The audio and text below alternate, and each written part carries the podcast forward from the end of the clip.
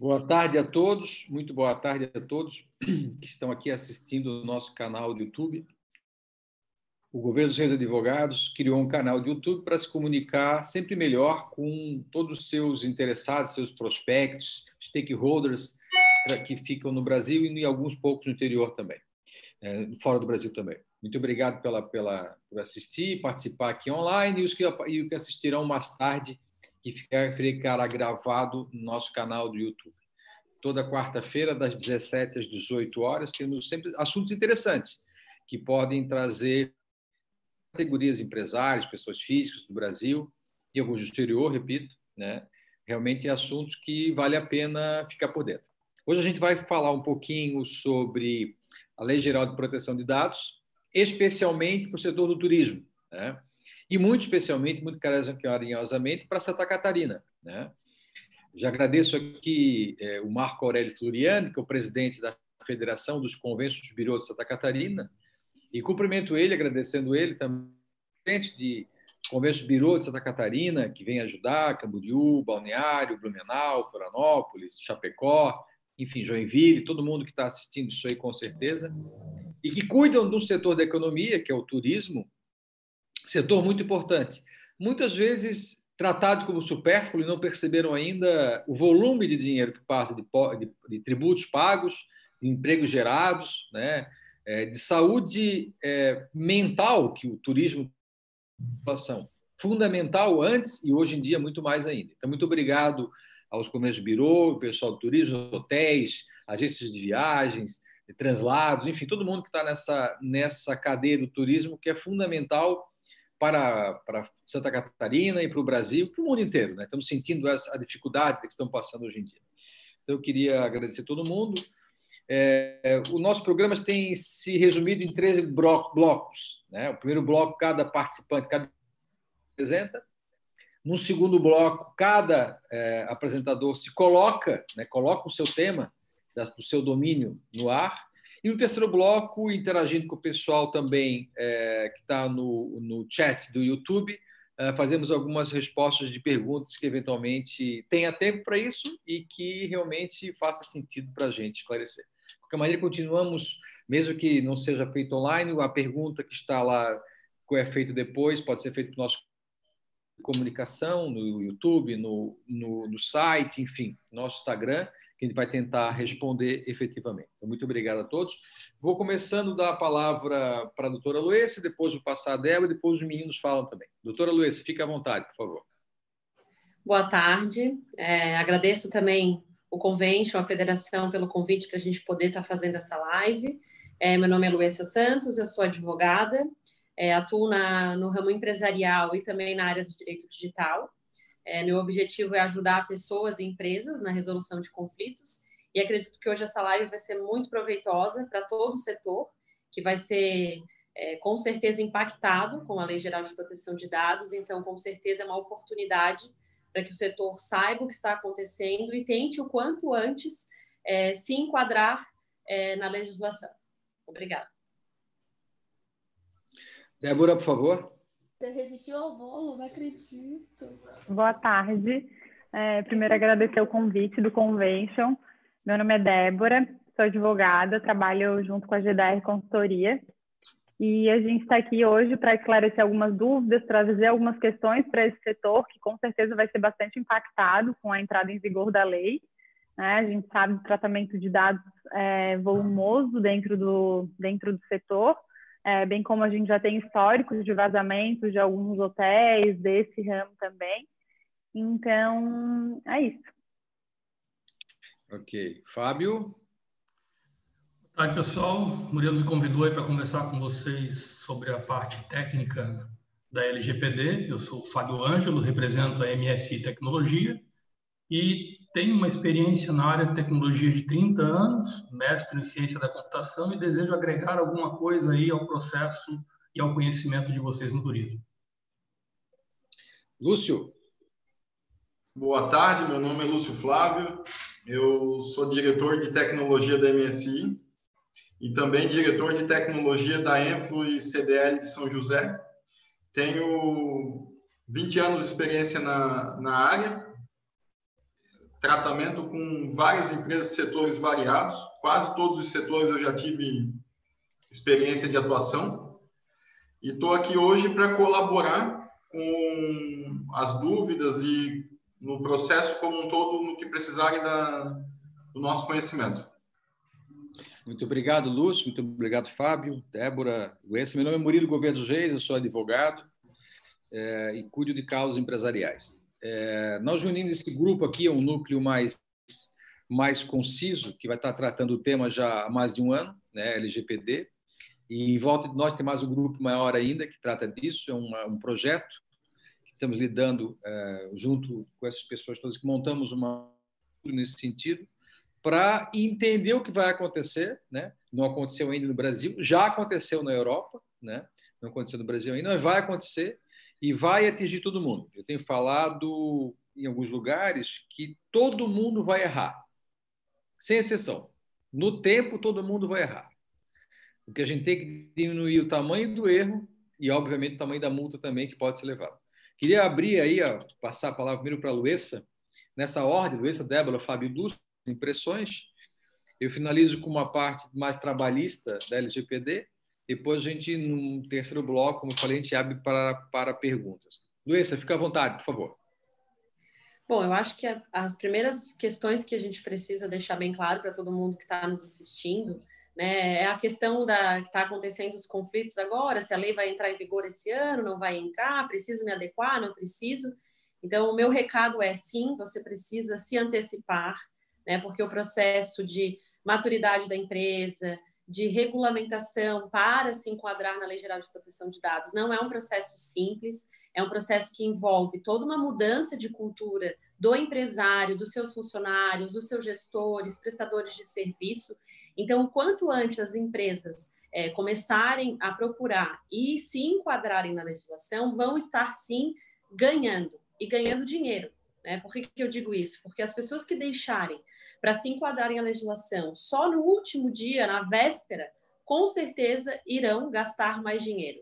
Então, essa é a minha visão, né, o meu conselho para todo mundo que está nos assistindo, que sim, se enquadrem, pesquisem, né? Depois o Fábio, a Débora vão comentar um pouco sobre um app que nós temos, que ajuda as empresas tá, a, se, a se regulamentarem, a, ter, a verificarem o seu nível de maturidade, porque muita gente acha que já está fazendo a Lei Geral de Proteção de Dados e ali você consegue ter mensurar que na verdade tem muito a ser feito. Então realmente é algo que deve ser começado o quanto antes. Muito obrigado, Luiz. Débora, quer colocar alguma coisa, por favor? Então, é, já entrando mais ou menos no assunto master, é, a dúvida geral hoje é a questão da entrada em vigor da lei, né? Então, muita gente pode até estar olhando essa live, viu uma notícia, ah, não, as penalidades da Lei Geral de Proteção de Dados ficaram para o ano que vem, é, vou, vou, esperar mais um pouco, a vem de encontro com isso que a Luísa está falando, que não, a gente precisa se adequar agora. É, a notícia é que, de fato, a gente tem uma possibilidade da entrada em vigor da lei somente ano que vem, mas a gente também tem uma possibilidade da lei entrando em vigor ainda esse ano né? Porque a, a lei que foi aprovada agora essa semana, ela levou as penalidades para agosto do ano que vem. No entanto, a entrada em vigor da lei ainda não ficou definida. Então, a gente tem um cenário de que ela pode sim ainda entrar esse ano e pode entrar em maio do ano que vem, né? E aí, o que eu quero dizer em relação à lei entrando em vigor? A lei entrando em vigor é uma lei entrando em vigor como qualquer outra. As penalidades que lá estão, nessa lei, que foi prorrogado para agosto do ano que vem, são as penalidades aplicadas pela autoridade nacional, não são as penalidades aplicadas pelo judiciário. Né? Então, de fato, a empresa que está preocupada com as penalidades da autoridade nacional, ela vai poder dar uma relaxada porque as penalidades ficaram para o ano que vem. Essas penalidades. Mas um titular de um dado, ele já pode, no entanto, a partir da entrada em vigor, requerer a empresa o que saber o que, que os dados, para que, que os dados estão sendo utilizados, onde é que estão os dados dele. Então, a minha primeira fala era para chamar a atenção de que a gente não precisa da entrada em vigor dessa lei, a gente precisa é, começar uma nova cultura, saber que os clientes já precisam saber que os dados deles estão sendo protegidos e que a empresa se preocupa com isso também. Ótimo, obrigado. Muito obrigado pela primeira apresentação, Débora. Fábio, Pois então, Murilo, é, eu recebo questionamentos sobre que tipo de processo tem que adequar no turismo, né, ou em várias empresas, né? No turismo em especial, eu chamo a atenção para o artigo 42 do LGPD. Eu não sei se todas as empresas têm noção é, do que é o controlador e o operador, o papel de cada um. Né? E é importante conhecer. Um exemplo muito simples no turismo é o Fábio busca uma agência, eu queria me hospedar no Costão do Santinho no final de semana tal. Passo meus dados, passo os dados da minha família e está com a agência. A agência faz essa reserva, entrega para o Costão do Santinho. Notem, nesse exemplo que eu dei, o controlador da informação, quem pegou o meu dado foi a agência. E ele repassou para o hotel, para o Costão do Santinho, por exemplo.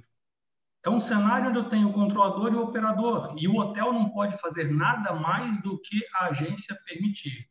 Né? Nesse sentido, o que, que eu chamo a atenção de vocês, que são do ramo? Tenham algum tipo de acordo, algum documento, os nossos universitários aí do jurídico podem ajudar, que normatize ou seja, através de política de privacidade entre fornecedores, que esse dado que sai da agência será usado até tal ponto. Eu não posso fazer um mail, não posso fazer nada acima disso. Né? Então, é um ponto bem importante. Um outro detalhe não menos importante né, é a questão da, da, do artigo 18. Né? O artigo 18 fala que o dado ele é do proprietário e, a partir do momento que ele tem essa informação, o controlador e o operador eles precisam ter é, digamos, requisitos para oferecer a informação se ele precisar. Que eu acho que a Débora colocou ali, eu preciso alterar meu nome que está errado. Né? Eu preciso incluir meu dado. Ou seja, eu quero saber o que tu está fazendo com a minha informação. Eu recebi um e-mail. Então, são pequenos detalhes de processos que tem que ser cuidado. E o nome disso, no jargão aí da, da LGPD, seriam as guidelines, né? Ou seja, eu cuidar da privacidade desde o começo. Ou seja, desde o começo, o que, que seria, Fábio? é eu já cuidar desde a coleta do dado, já permitindo que a pessoa altere seu dado, já permitindo que a pessoa saiba a finalidade para que, que eu estou dando. Ó, eu estou dando apenas para uma reserva de hotel. Eu não permito que me mande e-mail. Então, eu estou definindo desde o começo. E quando é por default a privacidade, Fábio, o que, que é? Eu já tenho o dado do cliente, vou tratar a privacidade dali para frente, através de um acordo de privacidade ou através de um termo entre fornecedores, mas são documentos da área jurídica. Aí o nosso time ali de, de jurídico pode passar mais detalhes a vocês. Obrigado, Fábio. É, esse, esse, assunto é muito delicado, cheio de nuances, né? Por isso que tem aqui duas pessoas especialistas em tecnologia da informação, o Fábio e o Lúcio, né? Já há 20 anos tratando, mais de 20 anos tratando do assunto, e num núcleo mais duro, né? E três advogados também, porque não é um assunto só de advogado e não é um assunto só de tecnologia. Dois assuntos juntos, trabalhando ao mesmo tempo, vai faltar alguma coisa. Né? Então, realmente, é, é, isso é fundamental. A Débora aí semana passada fez uma ação de marketing, ela vai em seguida falar um pouquinho sobre isso também, mandou uma carta do terror para as pessoas, que são cartas que chegarão fatalmente a partir do dia que estiver valendo a lei, né? E para nossos clientes, para eles se, se, se, ambientar com isso, criou um, realmente um pavor neles, ligaram tal, porque eles não responder daquela carta do terror. Né? Então, e são coisas que serão corriqueiras no outro dia. O problema é que a gente tem que começar a trabalhar antes, para outro dia estar longe ainda. Se for trabalhar no, no dia anterior ao, ao dia da lei realmente, não vai dar tempo, por mais que você queira e por mais que você gaste. Lúcio, por favor. Então, Murilo, nessa dinâmica da, da proteção dos dados e a questão de a gente ter tido esse, essa ocorrência da pandemia, é, problematizou uma questão que tornou, é, houve muito volume de trabalho, de teletrabalho, de home office. E o que, que acontece? Já é um problema a segurança nas empresas, vazamento de dados, corromper informação, é, é, questão de backup. Com o home office, a gente está num cenário que dispersa então, pulveriza o, tanto o colaborador quanto o fluxo da, da informação. E, e, isso gerou assim uma preocupação muito grande da nossa parte da, de tecnologia.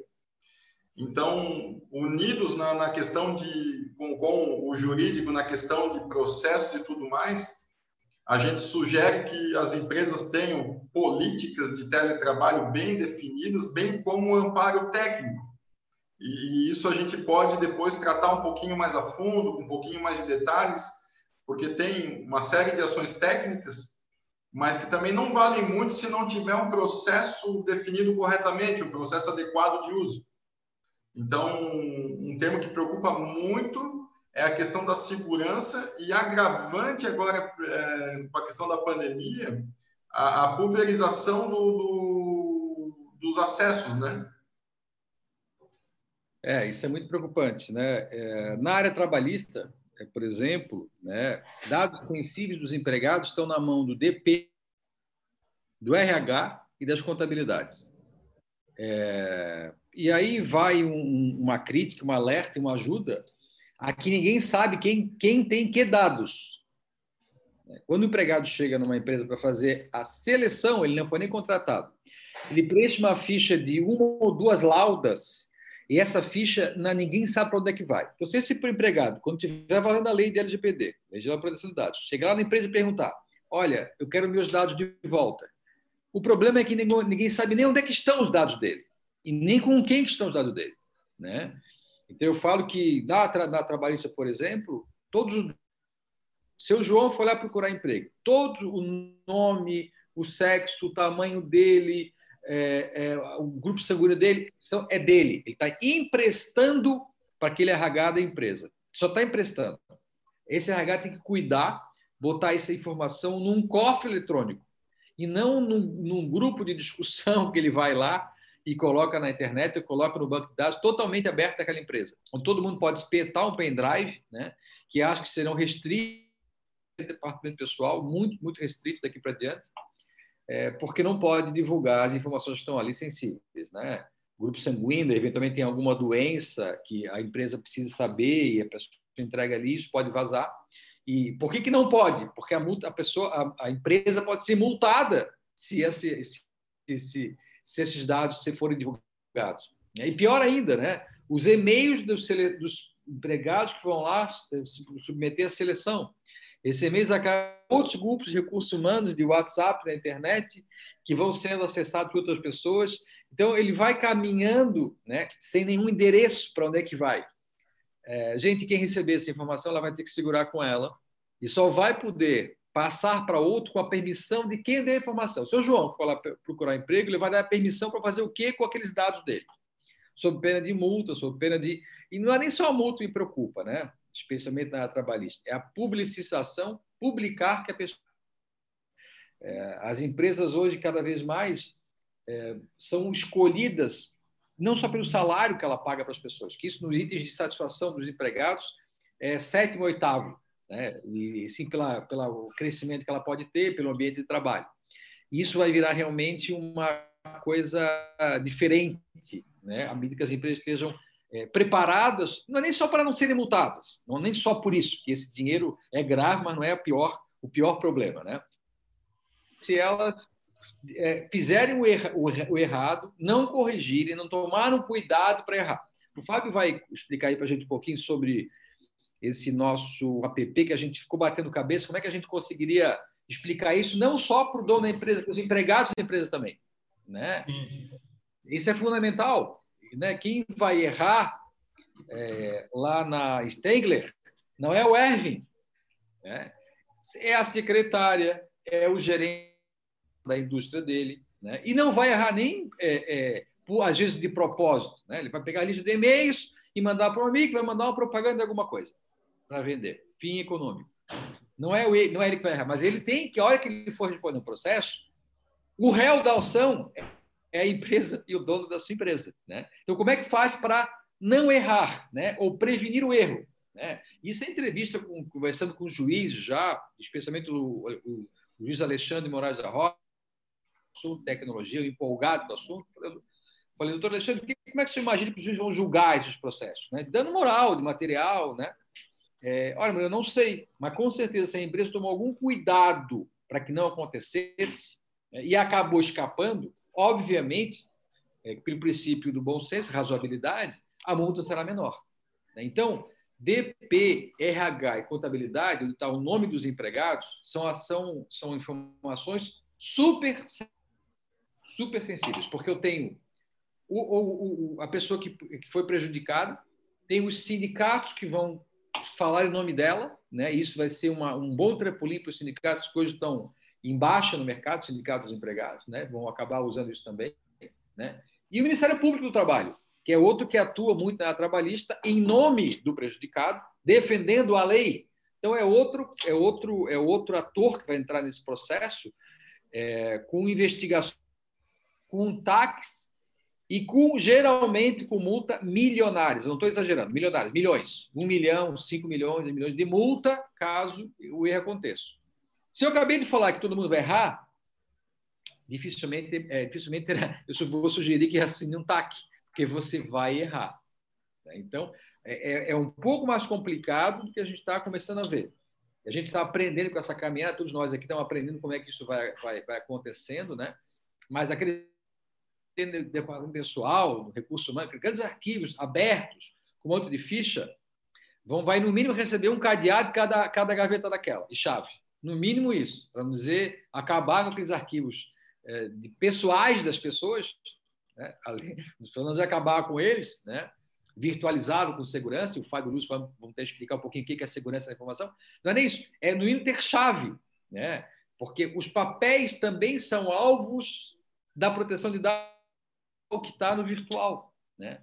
E, e, o volume né, que a gente está falando de empregados na empresa, e vamos até mais além, não só de empregados, de prestadores de serviços que estão em volta da empresa. Né? Todo mundo ali vai ter que tomar um cuidado com informações que segura e que concede. Né? E até rever, até, eu vou até um pouco além, Fábio, Lúcio, o tipo das fichas que são preenchidas. Né? Então, você tem lá um, dado que já vem do teu avô, do teu pai, ninguém parou para perguntar. Vão ter que perguntar para que aquela monteira de informação, que tu não usa para nada. Às vezes tu quer saber o nome do cara, o endereço, o telefone, mas nada. Aí tem o tipo sanguíneo, o nome da mulher, o nome do filho, onde é que ele mora, onde é que o pai mora, o nome da mãe. Não vão usar para nada. Então as fichas terão que ser revistas, né? É um, é um grande trabalho de compliance em cima de documentos virtuais, documentos físicos, especialmente na trabalhista, que é a área que mais me toca, é, para que não aconteça o erro, diminuir realmente é, essa possibilidade do erro. Né? Me preocupa muito, de novo, a multa e a publicidade, né, a divulgação de quem errou, que eu acho que isso é, o, é, é, a imagem da empresa. Né? Isso mais do que nunca hoje, no mundo virtual como nós estamos vivendo hoje, e, e vimos acelerado, demos um upgrade nessa aceleração e não vamos mais sair daí. Né? O mundo virtual veio para ficar de uma maneira muito contundente. É, palavras me empolga um pouco, porque realmente o assunto é cheio de detalhes, né? O Débora, qual o objetivo da LGPD e quando suas regras começam a valer? Vamos lá. Então, eu falei um pouquinho ali já da entrada em vigor. É, só queria deixar claro essa questão dos objetivos da lei, até mesmo a abrangência dela, porque para quem não está por dentro da lei acha que são todos todos e qualquer dado, mas na verdade a gente a Lei Geral de Proteção de Dados ela protege os dados pessoais das pessoas físicas. Então a gente não é, a questão de dados de empresa com certeza há uma proteção também, mas não vai ser protegido pela LGPD. Aí a gente está falando de outras legislações, né? mas também não tem nenhuma legislação em específico como tem para os dados pessoais. Então, as pessoas perguntam, ah, mas e o que, que seria um dado pessoal, né? É, até que ponto pode ser considerado um dado pessoal? Um dado pessoal é todo dado que pode identificar uma pessoa ou tornar ela identificável. Né? Então, é, todos os dados, é, nome, CPF, endereço, profissão, e-mail, nome de pai, nome de mãe, nacionalidade, todos esses dados que tem, inclusive, no cadastro da entrada dos hotéis, até a gente estava conversando anteriormente sobre isso, a gente vai falar sobre isso depois, é, todos esses dados, eles são, sim, considerados é, pessoais, e aí a gente pode entrar para uma seara dos dados pessoais sensíveis, que tem uma, uma, uma rigidez maior na lei, que são os dados pessoais das crianças, porque muitas vezes na entrada, por exemplo, no check-in de um hotel, é, é, feito o cadastro da criança e, inclusive, se pede um documento dela, bater um para fazer uma cópia, e esse arquivo fica, fica arquivado para qualquer tipo de segurança para o hotel. Então, esses dados são considerados sensíveis. Outros dados que são considerados, considerados sensíveis, que às vezes a gente não se, não se atenta muito a isso, mas, por exemplo, a pessoa faz o check-in no motel e ela deixa uma restrição alimentar para não ou para não receber ou para que tenha faça algum pedido de comida em específico e ali pode ser que tenha alguma relação com a saúde dela porque pode dizer que ela é alérgica por exemplo a alguma situação e isso também é uma é um dado sensível. Então é, é, a abrangência dos dados pessoais ela é grande os dados pessoais ele ele tem uma um controle um pouco maior uma rigidez um pouco maior porque são dados que podem gerar uma situação um pouco mais complicada para o titular desse dado, né? É, em relação à entrada, ao início da aplicação dessa lei, é como eu falei é, na, minha, na minha fala anterior, que eu falei sobre essas, é, os cenários que a gente tem de possibilidade. Um cenário é a entrada em vigor esse ano, as penalidades para o ano que vem. O outro cenário é a entrada em vigor da lei e das penalidades para maio de 2021, que é a medida provisória que já foi sancionada pelo presidente. No entanto, ela não teve a sua tramitação completa, né? Porque ela pode ficar valendo por três meses, mas ela pode é, expirar. Ela expirando, o, o texto dela não vai mais ter validade, e aí sim a gente tem a entrada em vigor para agosto desse ano e as penalidades para ano que vem. Fantástico.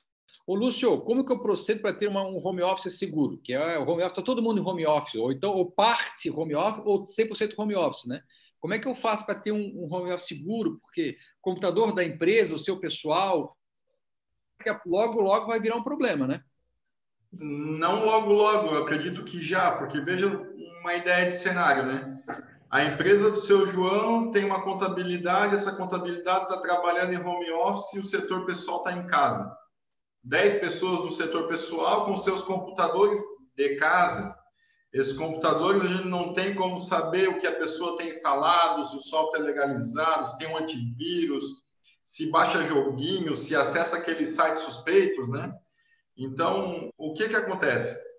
A gente sugere que as empresas vejam uma política de, de o termo técnico é BioD, é Bring Your Own Device, traga o seu próprio dispositivo, no caso de trabalhar de casa, é, trabalhar com dispositivo próprio, ou forneçam um equipamento da empresa com toda a parametrização técnica já previamente feita, né? Então, o que, que a gente sugere, assim, é, para as empresas? Que revejam isso de, de imediato. Ah, o colaborador está trabalhando com o seu próprio computador? Será o que, que ele usa? Eu consigo controlar? Isso pode prejudicar meus dados pode vazamento de dados, aqueles spams de aqueles spams de, de, de, mala direta, vírus ransomware que pode corromper a informação, sequestrar os dados da empresa. Então a gravidade é elevada. Então, para a gente poder ter um mínimo de, de condição operacional nesse caso, a gente sugere que a empresa tenha uma política para o teletrabalho, forneça um mínimo de aplicações de segurança possíveis e tenha ferramentas que permitam que a informação não fique salva nesses computadores, que a informação fique centralizada ou no servidor da empresa, ou em alguma nuvem privada, de alguma maneira que é, é, o computador se torne apenas um terminal. Esse seria um, um resumo para a gente ter um mínimo. Quando eu digo mínimo, é um mínimo mesmo, tá? Porque vai muito além. É bem resumido mesmo. Problema. Luessa, a partir de quando que as empresas devem começar a implementar as adequações necessárias à LGPD? Já? É. Daqui a anos? Exatamente isso que eu falei no início, né? Mesmo com essa questão de se a legislação vai entrar em vigor esse ano ou no ano que vem, a nossa orientação sempre é comece a se adequar já, até porque a gente tem o risco de a legislação entrar em vigor agora em agosto.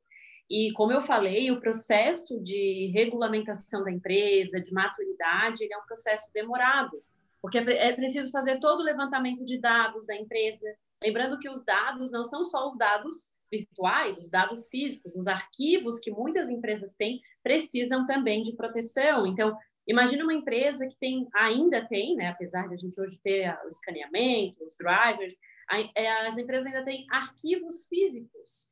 Todo aquele arquivo é passível de ser perdido, de ser roubado. Então, é necessário que a adequação seja feita o quanto antes. Porque realmente, quando você vai implementar a Lei Geral de Proteção de Dados na sua empresa, você vai ter que fazer reunião com todos os funcionários, com gestores, o RH, você vai ter que tomar cuidado com quem você vai contratar. Então, hoje, por exemplo, se hoje você vai contratar uma contabilidade, você deve saber se essa contabilidade já está se enquadrando na Lei Geral de Proteção de Dados, porque a partir do momento que você passa um dado de um funcionário, de um prestador de serviço para sua contabilidade, e essa contabilidade, por algum motivo, é, faça o vazamento desse dado, você, você, você também vai ter responsabilidade. Então, a minha orientação é que hoje já comecem a fazer o enquadramento, a fazer a pesquisa. Depois o Fábio vai apresentar o app LGPD na mão, que já ajuda totalmente a fazer esse trabalho que a gente está falando. Então, realmente, é, a minha orientação é não deixe para amanhã o que você já pode começar a fazer hoje. Fantástico, fantástico. Fábio, em relação à produção de dados, é, que, que a lei está pedindo, né? Existe alguma recomendação ou boa prática para a execução disso, Fábio? Murilo, existem diversas boas práticas. É, a ISO mesmo fornece algumas boas práticas e as empresas podem colocar isso em ação. Como a Luísa falou, não precisa esperar, né? O pior problema nas empresas é elas não saberem os riscos que elas correm. Se elas não conhecem os riscos, elas não protegem, né? Parece que está tudo bom, né? E na verdade não está, né? A gente pensa na proteção de dados e existe um sistema de gestão de proteção de dados Hoje, para vocês terem uma ideia, o Detran comunicou que a carteira de, de motorista é feita de 21 dias para 8. Nossa, ficou digital, que legal, né? Como está rápido o processo, né? E daqui a pouco a gente recebe uma notícia dizendo que a BIM quer as nossas CNHs, quer as nossas fotos. Nossa, aquele processo que agilizou, que ficou rápido por causa da informática, teve uma quebra de proteção de dados. Onde é que isso está previsto? Se tivesse no processo um sistema de gestão de proteção de dados, não teria, não aconteceria isso, porque o processo está blindado.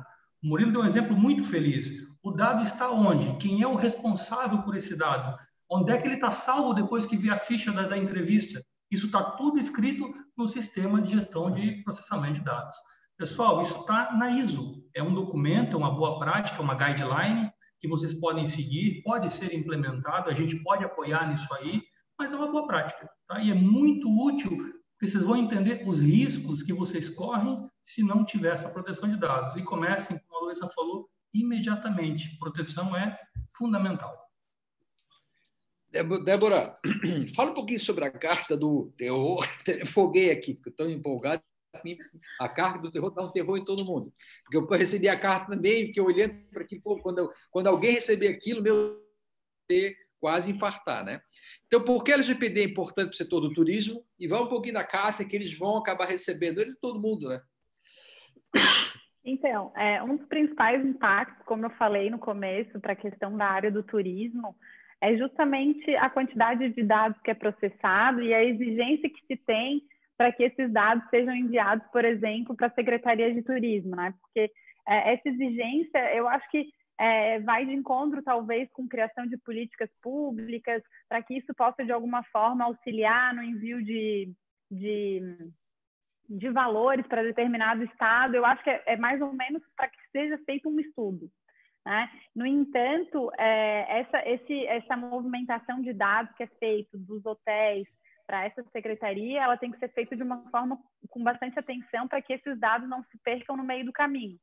Né? E aí, nessa questão da, da carta pesadelo, já vindo de encontro com esse formulário que o cliente é, ele, ele assina, ele faz, a, faz o preenchimento, todos esses dados que estão coletados, eles de uma certa forma vão ser armazenados. Se eles vão ser armazenados, quem vai ser o responsável por esses dados? Aonde que eles vão estar armazenados? É um servidor seguro? É, aonde que você... Porque é, o, o, o cliente, a qualquer momento, pode fazer essa solicitação.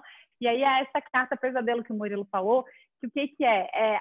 Entrando em vigor a lei, no dia seguinte, o hotel ou a empresa pode receber uma enxurrada de e-mails querendo saber onde é que está o meu dado, o que, que foi feito com ele, eu preciso que ele seja apagado do seu sistema, ou eu preciso que seja modificado o dado por qualquer motivo que seja, ou porque foi feito, foi, foi sinalizado de forma errada, enfim, é, e, esse, e a gente, dentro da, da lei, inclusive, existe prazo para que essa resposta seja dada.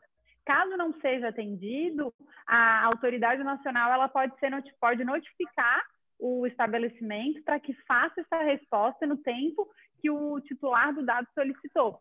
Então, é porque isso é passível de multa, né? É passível de multa caso não tenha dado a resposta depois que o, que o titular do dado entrou em contato. Então, a importância dessa, dessa até desse teste, dessa, desse e-mail pesadelo que a gente até enviou para alguns clientes para saber, né? Alguns deles ligaram na hora, ai meu Deus, que, é, que e-mail é esse? Esse onde é que estão esses dados?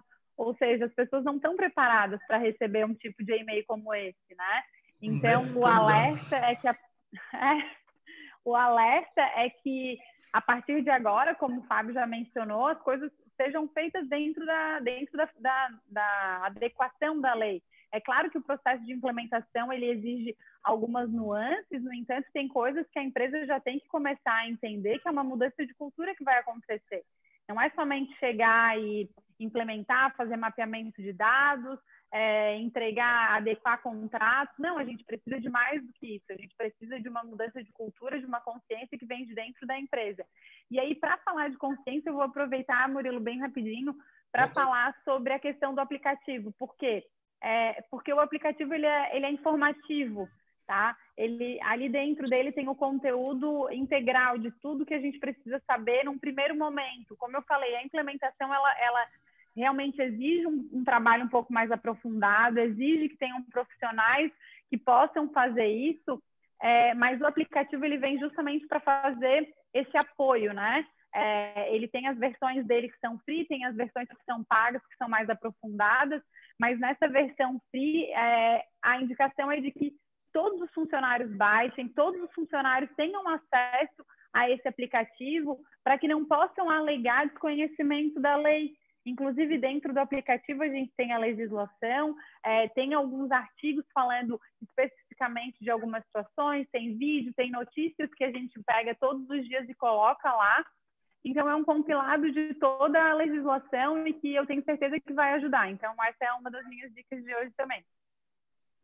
É, em seguida, a gente só fazer algumas perguntas que eu, eu desenhei aqui junto com o pessoal para esclarecer melhor, mas em seguida o Fábio vai abrir aqui ó, as interfaces do, do, desse app, que ele é, ele é free. A versão free já ajuda muita gente e já dá defesa para o teu advogado para te defender quando for a juízo. Se não fosse por nada, a versão free já ajuda nisso aí. As outras versões mais evoluídas vai melhorando o teu comportamento dentro dessa adequação da nova LGPD, né? Mas, Luísa, é, eu, queria, eu tenho um mailing e quero enviar pacotes e promoções. Eu posso continuar fazendo isso? E já vou aproveitar para piorar a pergunta. Assim, o presidente, o Marco Aurélio Floriano, perguntou o seguinte: os cadastros antigos sem quadro. Eu tenho lá 30 mil e-mails, que é o meu, meu, meu, meu, meu, meu ouro, né? Como é que eu faço? Né? Eu queria saber isso um pouquinho de ti. E já queria colocar aqui a bola que canta para todo mundo pensar o seguinte: se a gente tratar o dado como dinheiro, o dinheiro todo mundo sabe na mão de quem está, sabe onde entra na empresa, quando vai para o banco. Lá na empresa só a, de, só a Tamires e a Bárbara que cuidam do dinheiro, não é todo mundo com a mão do dinheiro. A gente começar a pensar que o dado das pessoas é saber onde é que eles estão, quem que pode mexer com eles, entendeu? Porque tu vai sair, sumir o dinheiro vai direto daquela pessoa, porque ela já está responsável pelo dinheiro. Ela tem a senha do cofre, tem tudo. Então acho que a gente podia fazer um paralelo é, de tratar o dado das pessoas como se fosse o dinheiro. Onde é que entra, quanto que entra, para onde é que vai. Se soubesse rastrear isso aí, tu vai responder a carta da Débora de uma maneira no tempo correto para responder. Quanto tempo eu tenho para responder, Débora? 15 dias. 15 dias para responder todas as perguntas que chegarem. Então, se lá, se lá no Porto das Águas. Ou para fazer lá... as alterações, ou para fazer as alterações solicitadas, o que eu, o que eu acho Sim. que é muito pior, né? Porque às vezes quem Sim. trabalha com sistema de informação, aí o Fábio e o Luz podem dizer, porque tu dizer onde é que está o dado, tu se livra da resposta. Agora, ah, não, eu quero alterar, ou eu preciso que, enfim, eu preciso dos dados, ou fazer uma migração, que já tem umas conversas nesse sentido, né? De migrar os que, dados. Que foi processado dos dados, Débora? O que, que já fizeram com o meu dado? É. O que fizeram? Não sei o que fizeram, tem que saber. É Olha lá, vamos assim, ver. Lá no Parte A4, Porto das Águas, provavelmente a pessoa entra, ou ele é filmado, ou é feito um pequeno cadastro. Nome tal, ou pega foto de alguma identidade dele. Para onde é que foi isso, Jéssica? Ah, não, foi no computador. De quem? tem pendrive, sabe todo mundo que foi pegou as informações que estão lá dentro? Essa imagem pode ir para algum outro lugar? Se tu não tem resposta de tudo isso, trata de ter. Pode te atrapalhei. Agora vamos lá. Vamos lá. Então, essa é uma pergunta que todo mundo que trabalha na área de turismo, com eventos, sempre nos pergunta, pessoal de marketing. Ah, o marketing vai deixar de existir, acabaram com o mailing, a LGPD veio para tirar tudo. Não, vamos lá. A Lei Geral de Proteção de Dados veio para proteger os dados. Você pode sim continuar fazendo mailing, entretanto, você vai ter que pegar autorização específica do é, da pessoa que tem os dados para que ela possa que você possa enviar propagandas e-mails informativos então assim você pode fazer mas o que que é a nossa sugestão você deve pegar todo o seu banco de dados que você tem hoje e-mails que você já faça esse e-mail e comece agora a pedir autorização para todos eles. Então, assim, o que o Marco Aurélio perguntou, ah, os dados anteriores vão valer? Sim, porque se você está utilizando os dados para enviar algo que aquele usuário não permitiu, ele vai poder sim pedir a penalidade da Lei Geral de Proteção de Dados. Então, é, é necessário construir essa, essa mentalidade, porque tem muita gente achando que ah, veio para destruir o mail, eu não vou poder mandar, mandar pacote, minha empresa vai fechar. Não, o que você tem que fazer é tratar o seu cliente com transparência. Porque você imagina o seguinte: eu vou me hospedar num hotel, e esse hotel fala: olha, é, eu estou me enquadrando na Lei Geral de Proteção de Dados eu gostaria da sua autorização para que eu pudesse enviar uma, uma propaganda, que eu pudesse enviar um desconto quando a gente tivesse algum pacote promocional. Então, tudo é a forma que você coloca. Se você. E, claro, não adianta só falar, né? Você tem que explicar isso e pedir autorização expressa para é, aquela utilização, né? Porque não adianta você pedir, ah, eu vou pedir autorização para mandar propaganda. Não, tem que ser específico para propaganda do hotel, do pacote. Então, assim, Quanto mais específico for, mais garantido, porque é o que o Murilo falou. Como que eu, advogada, vou fazer defesa de uma empresa que não pegou autorização, não tem registro? Né? Então, é fundamental que se faça essa, é, essa adequação já agora, não espera para fazer quando a lei entrar em vigor. Já começa, já pega o teu marketing, já pega todo o teu mailing, cria um modelo, a gente vai poder ajudar vocês, se vocês precisarem, a criar esse modelo de autorização específico, onde o usuário dá o consentimento, e lembrando que ele pode te dar o consentimento, mas ele tem a autonomia de te mandar um e-mail e dizer, olha, eu não quero mais receber, e você não vai poder mais enviar. Né? Então, realmente é necessário que isso seja feito o quanto antes. Fábio, é, no teu exemplo que tu usou, a responsabilidade sobre os dados recebidos é da agência, do hotel ou dos dois? Pois então, Murilo, é, é, é, solidário, tá? O artigo 42, ele comenta que tem o controlador e o operador, e, e vejam que delicadeza, se você não normatiza... O Fábio, não o Fábio, o Fábio decorou a lei toda, o Fábio decorou a lei toda, então o que ele está falando é... Decorou a lei, decorou a lei.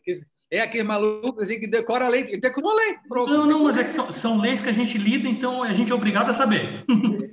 né? E essa em especial, porque quando fala do controlador e operador, a gente vai logo nessa aí. Né? Então, os dois têm responsabilidades, mas quem tem, quem detém o poder do que fazer é o controlador. E fica solidário o operador. Um exemplo muito simples disso aí, o Lúcio falou na nuvem. Eu hospedo meus dados, meus dados na nuvem, tem dados críticos ali. O operador que está lá com o meu dado na nuvem perdeu aquela informação. De quem é a responsabilidade? Ela é solidária, porque o Fábio, a GDR, tem dados na nuvem, dados de cliente, e que perdeu. Né? Ah, mas não foi a GDR quem perdeu. Quem perdeu foi o Google, foi sei lá quem, a empresa que tem. Está solidário no processo. Tá? Apenas para exemplificar. Então, e assim, Murilo, é multa para os dois, tá? Os dois têm que reembolsar de alguma forma. Multa para os dois, publicidade negativa para os dois, entendeu? É... Ah, Murilo, então eu só posso trabalhar com empresa de turismo que tem certificação da LGPD? Sim. E o hotel garantido que eu vá que eu vá fazer negócio tem que ter, tem que ter certificado essa cadeia vai se fechando. Quem não cuidar de estar dentro, é, é, é, entendendo a situação da LGPD, se adequando e ficando maduro dentro da LGPD, vai ficar fora do mercado, por questão de tempo. Seis meses, um ano, isso vai ser muito veloz. Quero que o judiciário começar a receber as ações, porque tem a questão da lei, da publicidade da lei, da multa da lei, e a ação dando moral material que as pessoas vão poder ajuizar.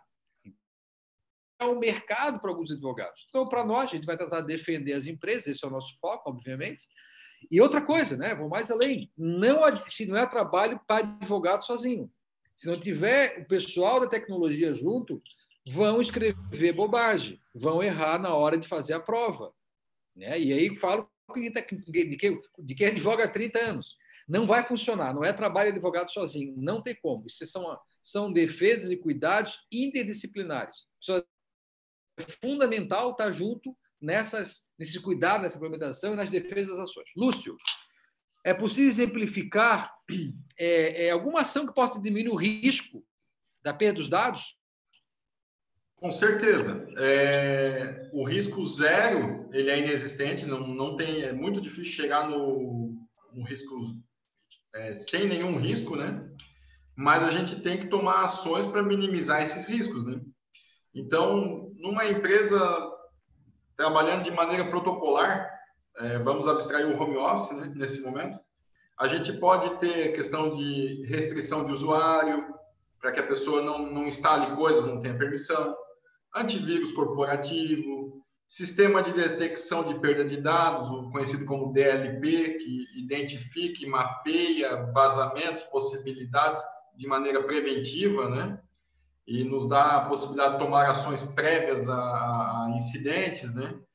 A, a, questão de um firewall adequado na, na, na estrutura, um, um, servidor com a centralização dos dados e uma rotina de backup adequada, uma rotina robusta, com retenção, com teste de integridade.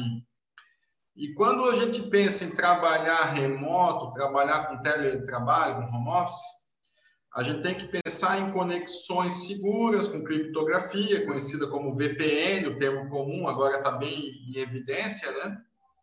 E com relação à nuvem, tentar buscar parceiros é, de tecnologia que tenham um, um, bom nome no mercado. Não vou fazer nenhuma propaganda aqui, mas é, é a questão de data centers reconhecidos, com certificação, para que a gente possa ter garantia de backup, dados criptografados, acesso a, esses dados com, com certificado digital, uma, informa, coisas que nos amparem tecnicamente, né? É, posso ficar falando noite adentro, mas isso é um resumo, tá, gente? Para poder ter um, uma ideia de, de, itens mínimos que possamos tratar num, num caso de minimização de riscos, né?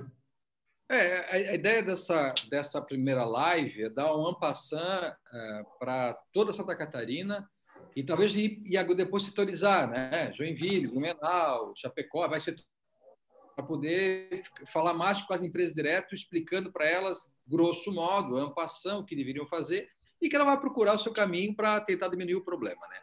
Débora, quais, quais as possíveis penalidades aplicáveis para as empresas que não adequarem à LGPD? Então, algumas já a gente já comentou, até eu acho que é uma das mais importantes, que foi o doutor Murilo que falou, que é a questão da publicização da decisão. É, é claro que o, o, financeiro é muito importante, a gente pode ter uma multa de até 2% do faturamento anual da empresa, podendo chegar até 50 milhões por infração. Ou seja, é, se eu tenho mais de uma infração, a gente pode fazer esse valor vezes o valor, de, vezes a quantidade de infrações.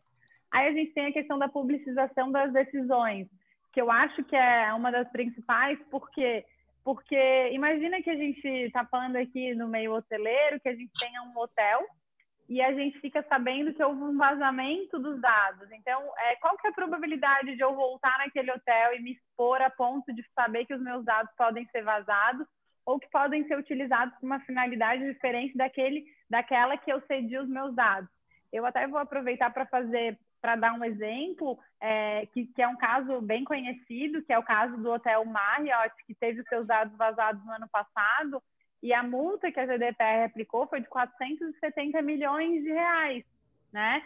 Então, assim, e agora a gente já tem uma notícia de que através do aplicativo o Marriott teve de novo seus dados vazados, mas aí ainda nesse caso não tem nenhuma decisão é, que tenha imputado a multa, mas com certeza vai ter. Então, eu acho que essa publicização, eu, por exemplo, não quero mais me hospedar na Marriott. Não, eu vou para a Europa, mas não para me hospedar lá, entendeu? Então, tipo assim, eu acho que isso faz com que a pessoa é, se torne ah, um, um, não mais cliente. Não, não vou, não quero.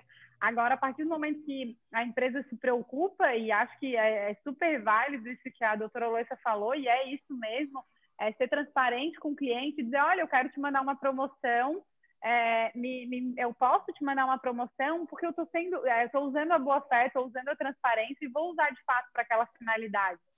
É, e aí, a, nesse, eu acho até que a gente conquista cliente quando a gente é transparente e fala isso.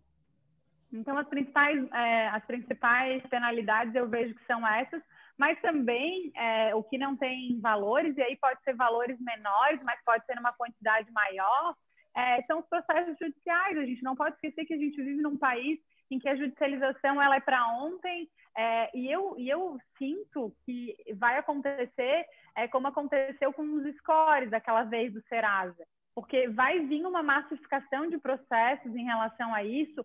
É, se, se a gente é, tiver um, é, uma grande quantidade de processos, por exemplo, eu vou dar um exemplo que é a. A TIM ela liga toda qualquer hora para todo mundo, ela não quer nem saber, ela usa os seus dados. Se muitos usuários resolverem entrar com a ação, inclusive, é, deve ter uma suspensão e aí uma, uma, única, uma única decisão que vá atender todos esses processos. Então, é, as empresas pequenas que talvez não vão chegar a ter um problema com a autoridade nacional, num, num aporte de 50 milhões, mas uma, uma, multa de uma multa não, um dano moral é, de 50 mil ou um dano moral de 10 mil já fecha muitas empresas. Então, assim, eu acho que não vale a pena a gente correr esse risco. Inclusive, há uma, uma, uma discussão sobre essa questão do dano moral, do dano moral em rates. Eu acho que talvez alguém já ouviu falar nesse a gente do direito já ouviu, mas talvez o Fábio e o Luz que estão estudando sobre isso, o dano moral em reais é quando ninguém precisa comprovar nada, simplesmente eu vou lá e digo, olha, é, os meus dados foram vazados e eu quero esse valor por uma indenização, porque pelo que pode ter acontecido com os meus dados. Nem aconteceu, mas poderia ter acontecido, eu não preciso comprovar, o juiz vai lá e dá o valor para a parte, entendeu? Então, eu acho que as penalidades elas são bastante severas e por isso que eu acho que é para ontem a implementação, é para ontem começar a falar sobre isso na empresa, sabe? É isso. Murilo. Fala, fala, Fábio. Sobre esse detalhe que a Débora falou, é bastante prudente a gente comentar em que situação pode acontecer isso, Fábio, do cara dizer que teve um vazamento e foi de tal lugar. Numa situação muito simples. O site da agência de, de turismo, da agência de viagens, não está protegido com um certificado digital e tem lá um formulário de contato. Ou seja, a partir do momento que ele tem aquele formulário de contato não protegido, a pessoa mal intencionada vai buscar um advogado, vazou dali. E o ônus da prova fica para a empresa. Ela que vai ter que dizer, não, não foi daqui. Como é que ela vai provar? Se nem a chave da, da porta da, do site dela ela tem. Que é a tal do cadeado que o Murilo falou, tem que ter minha chave, né? Ou seja, ninguém consegue ler o dado que está aqui. Tá, Débora? Bem pertinente esse, esse comentário aí. Gente, tudo que a gente estava falando cada um falaria, falaria uma, uma semana sobre o mesmo dado. Então, estamos resumindo de maneira. Com certeza. E apertada análise, como diria o desembargador Ronei, apertada análise, a gente está tentando aqui colocar uh, o problema. Né? Luísa, é, o que não pode numa empresa? Por onde, por onde começar uma adequação? É, a primeira coisa é fazer o levantamento dos dados, né? É parar para analisar os dados que você está coletando. Eles são fundamentais para o seu negócio, né? Às vezes tem, a gente brinca, você vai na, na farmácia, eles querem saber se você tem cachorro, se você tem gato, o nome do pai, da mãe. É necessário, então, a primeira coisa é verificar isso. Começa a adequar os, a sua política, para que, que você quer os dados. Pegue só realmente os dados fundamentais para o seu negócio.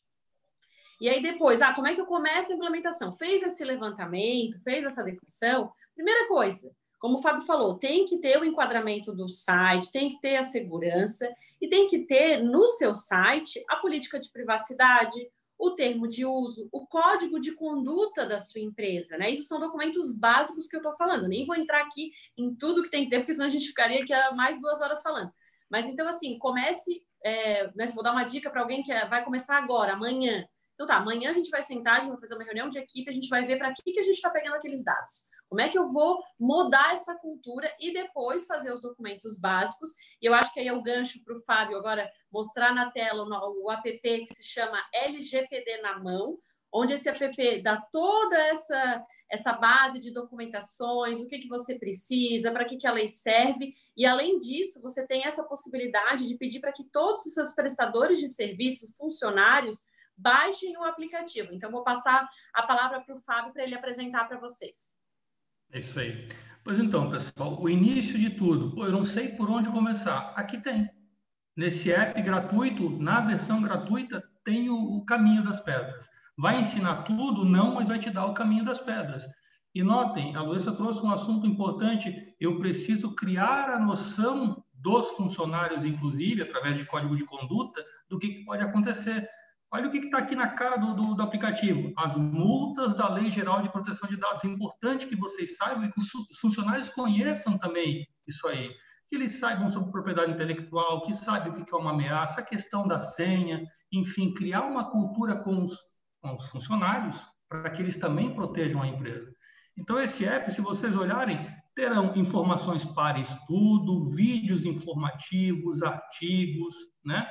E o objetivo dele, o que, que é? Notem aqui grandão no lado esquerdo, a conformidade. Ou seja, como é que eu vou buscar conformidade? Buscando as informações aqui. E notem, o que, que mudou nessa tela? Eu fiquei um usuário registrado, mesmo sem pagar, eu posso me registrar no aplicativo. Que vantagem eu tenho me registrando no aplicativo? Tudo que eu leio, tudo que eu aprendo aqui pelo aplicativo vai aumentando a minha maturidade. Maturidade é conhecimento. Como é que eu vou me proteger da LGPD se eu não sei nem por onde começar, eu não sei o que é a multa, não sei o que é propriedade intelectual? Então, eu preciso ir sinalizando, ó, isso aqui eu já aprendi, isso aqui eu aprendi também. E não é o Fábio o gestor, é a equipe, é a empresa. Vocês têm que fazer a, a empresa inteira, os funcionários inteiros compreender que segurança não está apenas no servidor. Segurança está no pendrive infectado, está no funcionário que abre um e-mail errado. Ou seja, tem que ter isso muito claro. Pois bem, e o que, que tem mais, Fábio? O que, a gente pode ter mais? Aqui a explicação de como é que vocês vão ler. Está aqui um material sobre propriedade, explicando, dando um modelo. Ó, eu quero saber como é que funciona. Tem um modelo aqui. Se eu desejo registrar esse meu conhecimento, eu preciso ter o quê? Criar minha continha no aplicativo. Só isso, não paga nada por isso. A partir do momento que eu crio a conta no aplicativo, eu posso fazer o quê? Marcar que eu li esse conteúdo e daí dizer, ó, oh, isso aqui eu já aprendi. Tá, entendi o que é vulnerabilidade ah, acessar o arquivo sem permissão é vulnerabilidade? É vulnerabilidade. Então, eu vou marcar como lido. E a maturidade do funcionário da empresa vai aumentando. Mas o que, que tem mais, Fábio? Além disso aí, para quem desejar buscar a conformidade, notem, a gente colocou aqui a conformidade como objetivo, né? O que, que a gente tem que fazer? Ela vai avançar para os planos seguintes. O que, que tem no plano seguinte? O livro a gente sabe que tem conteúdo, tem a questão de materiais, vídeos, mas, Fábio, eu queria avançar um pouco mais. É, eu quero meter a mão na massa aí. Então, a gente vai ter questões de conformidade, a gente vai entregar modelos, vai apresentar situações práticas. Isso é para quem realmente já está querendo implementar. E como a Luísa falou, não dá para esperar. Né? Então, comecem aprendendo feijão com arroz e busquem avançar um pouquinho mais, um tijolinho de cada vez. E o que acontece daí, Fábio? Se eu comprar essa versão bronze, o que, que eu vou ter? Notem, eu vou ter daí conteúdo personalizado. Eu falei para vocês, privacidade por padrão, por projeto. O que, que é isso? Aqui está explicando. Cita lei, cita maneira de conformidade, né? Vejam que agora o meu bronze eu já tenho aqui uma meta de conformidade a seguir. Eu tenho a maturidade ainda e uma meta de conformidade a seguir. Eu já passo a monitorar um pouco isso aí. E além disso, as informações, ó, o que a gente comentou aqui, detalhado. O artigo, o acordo. Ah, o Fábio decorou a lei, está aqui, ó. A gente produz esse negócio, então a gente acaba mentalizando, então, de tanto falar, né? E isso aqui é importante para vocês. Se, se, vocês não conhecerem né, a LGPD, não tem como a gente se proteger se não conhecer o risco. E notem, o que a gente vai conseguir de vantagem com isso? A confiança do cliente. Nota, a empresa é preocupada com os meus dados até para os funcionários. Se vocês tratam isso com uma responsabilidade, os funcionários também acabam entrando nesse, nessa rede de proteção. E isso é muito valoroso. Né? A empresa em si cria um valor, ela, ela se protege, ela se blinda e os processos funcionam melhor. Além disso, o que, que tem?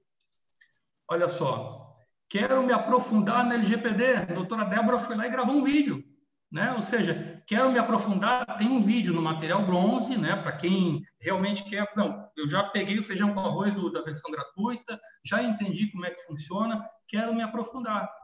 Está aqui, doutora Débora ao vivo e a cores, trazendo para a gente mais informações.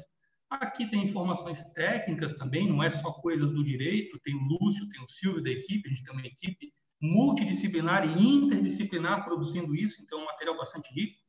E nesse material vocês poderão implementar? Poderão. Poderão dar grandes passos. Mas o que eu não consegui, Fábio, o que você não conseguir, tem o canal ali de contato com a gente, a gente apoia em decisões que, que tiverem que tomar. Fábio, um documento, um código de conduta, posso fazer personalizado para minha empresa? A gente apoia no personalizado também. Mas é um canal excelente para quem quer começar. E quando começar? Agora. Baixem. Baixem já, experimentem. E era isso, Murilo.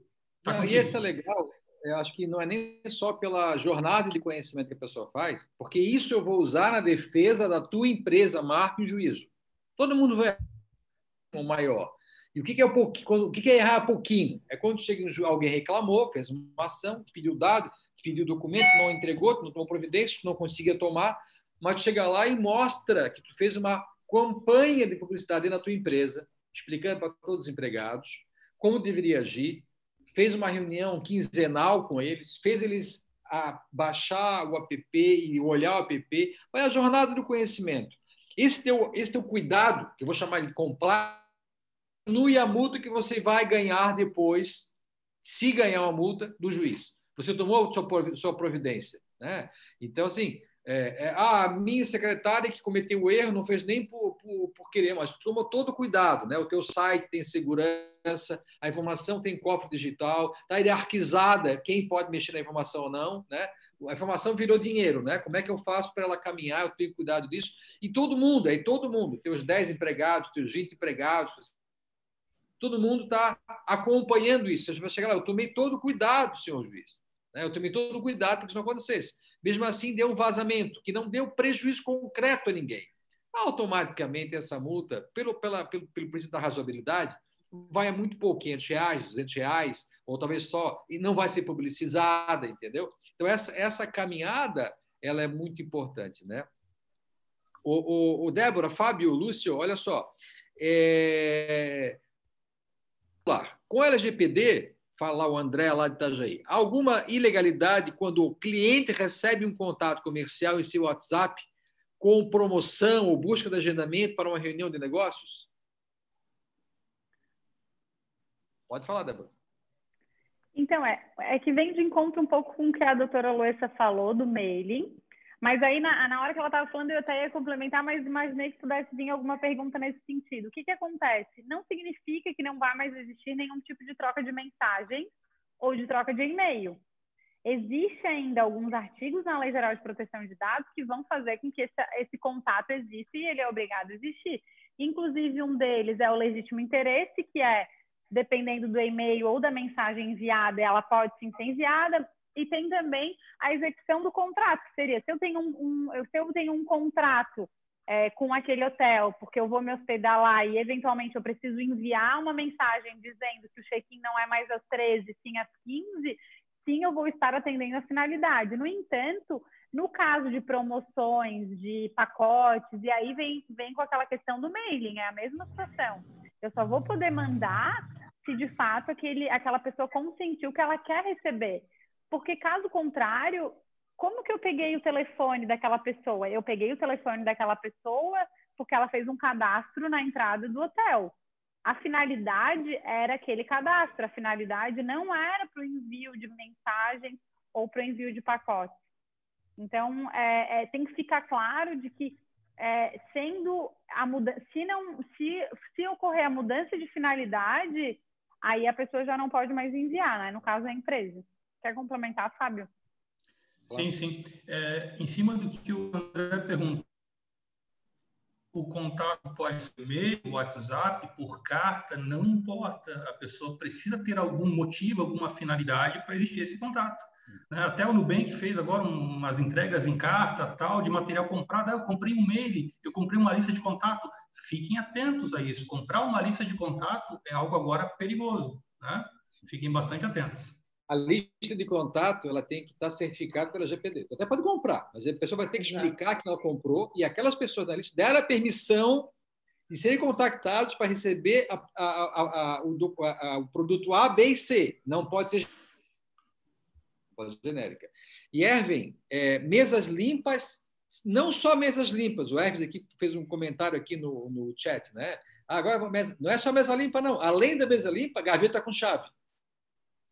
Porque quando tu prova isso no processo depois, que as tuas gavetas, fotos, fotos, gavetas com chave, mesas limpas, né? Prova daquilo, tu vai ficando dentro do complexo, vai fazendo o correto.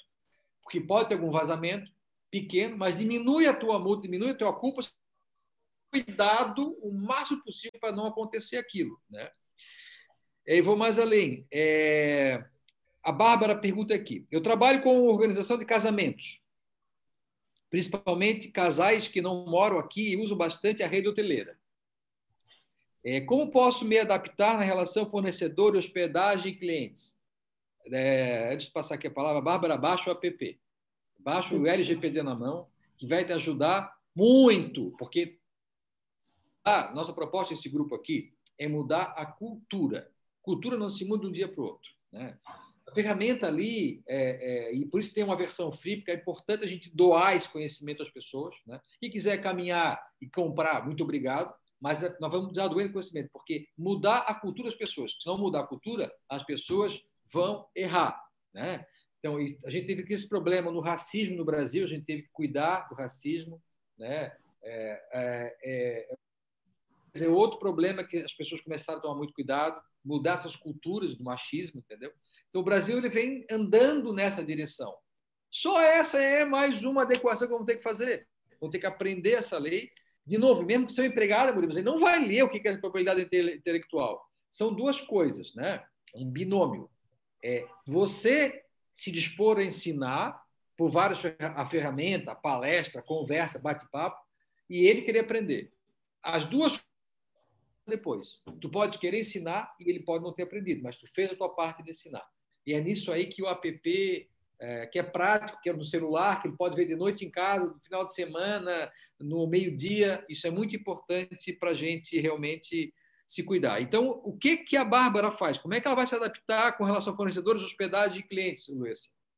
Então, isso é bem fácil de ela se ajustar, né? Porque, na verdade, como ela acaba fazendo essa contratação em nome dos noivos, eu imagino que seja isso, é só na hora que ela fizer o contrato dela, ela ter uma cláusula específica dizendo que ela vai pegar os dados, que esses dados serão utilizados para fazer reservas em hotéis, e nessa reserva serão usados quais dados, né? O nome, o CPF, o RG e pronto, não precisa ter o nome da mãe, data de nascimento, enfim. Então, é, é você deixar claro, como eu falei lá no começo, é a transparência. Né? Então, a primeira coisa que as empresas têm que fazer é isso que a Bárbara perguntou tá, mas o que, que eu vou fazer com esses dados? Eu preciso de todos os dados? É, de que forma que eu vou passar? Eu posso utilizar? Então, assim, a lei não vem para restringir, isso é muito importante deixar claro. A lei veio para quê? Para dar segurança para os dados. Então, todo mundo vai poder continuar fazendo as suas atividades normalmente, desde que tenha autorização e seja transparente, porque eu acho muito difícil um usuário, né, o pertencente dos dados, pedir o cancelamento se ele foi, se a pessoa, o fornecedor, ele foi transparente, ele disse para que estava utilizando. Até porque todos nós, como consumidores, a gente quer saber de promoção, a gente quer saber de desconto, desde que não seja uma coisa invasiva, desde que seja uma coisa que realmente faça sentido. Então, eu acho que é, essa transparência ela é fundamental. É isso aí. Gente, a gente está agora com uma hora e uma hora de programa e eu queria fazer o encerramento do programa, mas eu sempre coloco aí uma palavra de cada um para suas sugestões finais, suas recomendações, suas dicas finais. Débora, por favor. Então, é, queria dizer, primeiro queria agradecer, dizer que foi legal a gente poder discutir um pouco sobre a questão do turismo, um, querendo ou não é uma área que é bastante rica aqui no nosso estado, né? A gente consegue receber bastante gente porque a gente tem muitas belezas é, e que isso possa continuar passando essa pandemia. E a minha dica é, é basicamente que a gente possa seguir é, não somente a lei, mas os princípios dela, né? Que são as finalidades pela qual a gente coleta esses dados, a, transfer, a, a transparência com o cliente e que isso seja uma nova cultura dentro da empresa. Como o doutor Murilo falou, a gente está sempre, é, a gente precisa é, se, se adequar a esses novos acontecimentos, e eu acho, inclusive, tenho essa, essa expectativa de que, por exemplo, esse cadastro do, do hóspede, ele vai ter que ser de, de alguma forma adequado. Não tem mais como chegar ali e pedir todos aqueles dados que eles pedem, porque vai ficar uma responsabilidade muito grande para a pessoa que coletou esses dados. Então, tem que ver se realmente há necessidade disso. É, me colocar também à disposição se alguém ficou com alguma dúvida. É, a gente tem o contato nosso no aplicativo. É, peço também que baixem o aplicativo para que possam é, entrar um pouco mais nesse assunto. Ele é super interativo, é bem, bem tranquilo de usar, não tem nada de muito juridiquês e nem de muita coisa de TI. Eu acho que está bem claro para que as pessoas possam, de fato, entender como que a lei vai funcionar dentro das empresas. Mais uma vez, obrigada. Obrigado, Débora. Luessa, suas palavras finais e suas dicas finais. Gente, muito obrigada, Federação, né, que a gente aceitou o nosso convite para a gente fazer essa live para o turismo, setor de eventos, que realmente é um setor importantíssimo, que agora está muito afetado pela pandemia, mas a gente tem certeza que isso logo vai passar. Então, ratifico todas as palavras da Débora, baixem o app, comecem a se inteirar, né? Muita gente pensa, ah, mas é difícil, vou deixar para amanhã. Não façam isso façam agora, porque realmente vocês vão ter uma economia e vocês vão ganhar dinheiro fazendo isso. Então, realmente, comecem, se adequem, baixem o aplicativo e no que vocês precisarem, estamos à disposição. Muito obrigada. Obrigado, Lessa. Lúcio, fala aí. Dicas finais. Pessoal da Gouveia, obrigado pela oportunidade de estar aqui hoje. É, da nossa parte, a gente fica à disposição para auxiliar nos processos que, que as empresas precisarem, né? Tanto com relação a dúvidas ou implantações se façam necessárias. Mas ressalto, o, o app é um bom caminho para dar o, um início na jornada, para que tenha uma, uma noção do que fazer, como fazer, prazo, até onde eu posso ir. Então, fica essa dica de instalar o app e acompanhar por ali o que puder, para ter um, uma base do, do que precisar e poder implantar alguma coisa já. Muito obrigado. Obrigado, Lúcio, muito obrigado. É, estamos construindo a app a, a, a 20 mãos, né, na realidade. Né? Além de nós aqui, o Pequete Bruno, núcleo mais de perto, um núcleo externo, e todas as pessoas que estão interagindo vão sugerir também mudanças, né? para a gente construir junto essa jornada do conhecimento para todo mundo, é, como a Luísa falou, economizar, ganhar dinheiro nisso aí, né? porque você vai certificar a tua empresa com os selinhos lá, vai ter no teu site, azul, bronze, prata, ouro, né? Isso vai, isso vai valer. Você está certificado a valer dinheiro. As pessoas vão confiar naquele hotel, naquela agência de turismo, naquela agência de, de, de, de negócios de turismo, que é uma coisa do futuro. E, e outra coisa, né? E, é, é, gente, a gente faz negócio com a Europa. O turismo, ele faz negócio de certeza com a Europa. E lá já tem a GDPR, que é a lei deles, funcionando há mais de um ano. Fábio, tuas dicas finais, Fábio. Então, pessoal, é, inicialmente eu não consigo arrumar uma casa sem escolher um cômodo para começar, né? Então eu tenho que escolher esse cômodo. Né? Eu vou pegar o app, vou baixar e vou escolher o cômodo, tem que começar. É assim que eu organizo uma casa. Ela tem muitos cômodos? Tem, tem o RH, tem aqui, tem a venda. Eu preciso organizar. Então organizem a casa de vocês, né? Comecem entendendo a lei, porque eu não consigo me organizar se eu não sei para que, que eu estou me arrumando. Né? Olhem os processos, onde é que eu busco dados, se estou buscando dado de mais, de menos, quem está manipulando eles. Pessoal, não é o bicho-papão. Né? Basta vocês conhecerem. Conheçam a lei, vejam o caminho, mas eu digo, comecem, baixem o app e comecem. A gente está aqui para ajudar vocês. Muito obrigado. Muito obrigado, Fábio, Lúcio, Débora, Luessa. Muito obrigado também. Agradeço também ao Marco Aurélio Floriano, presidente da Federação dos Comércios Birô Santa Catarina. E aí também agradeço todos os convênios, todas as empresas turísticas de Santa Catarina, como a Débora falou, tão importante para nossa nosso estado, o mundo inteiro, o Brasil inteiro, o nosso estado muito especial o setor, né? E muitas vezes aí falta atenção para esse setor, e estamos reconquistando o nosso espaço aí é, nesse mundo, de, nesse novo mundo que está tá existindo, né? Mas é muito importante que comecem a mudar a cultura. Gente, conte conosco, estamos à disposição. Muito obrigado pela audiência. Continuamos à disposição e baixe o LGPD na mão, porque isso vai ajudar vocês muito. Muito obrigado. Até logo a todos. Obrigada. Tchau, gente. Bye.